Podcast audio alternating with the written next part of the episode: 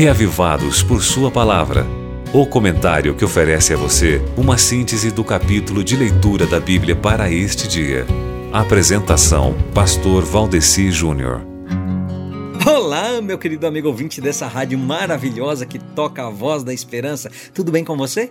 Nessa segunda-feira brava, na qual a gente precisa enfrentar as durezas da vida de laputas que a gente leva, eu quero lhe pedir que você não se esqueça de pensar no amor.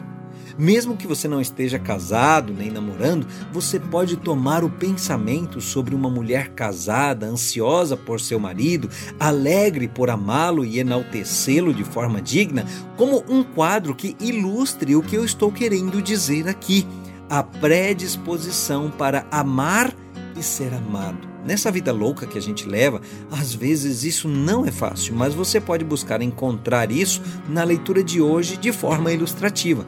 A leitura de hoje está em Cantares capítulo 3, aí onde o imponente cortejo nupcial do casamento de Salomão prossegue. Mas isso aí também pode ilustrar a união de Cristo com a sua igreja. Cristo como noivo, a igreja como a noiva e nós sendo a igreja. Portanto, a sua união com Cristo pode ser ilustrada numa vontade de estar com o Senhor, numa busca por Ele, numa caminhada de vida onde você o tem por companhia e num destino final que é a Santa Sião de Deus, onde você estará para sempre com Ele, como diz aí a última frase do capítulo, com júbilo no coração. Sobre tudo isso você vai poder aprender lendo hoje Cantares capítulo 3, ok? Você ouviu Reavivados por Sua Palavra, com o pastor Valdeci Júnior.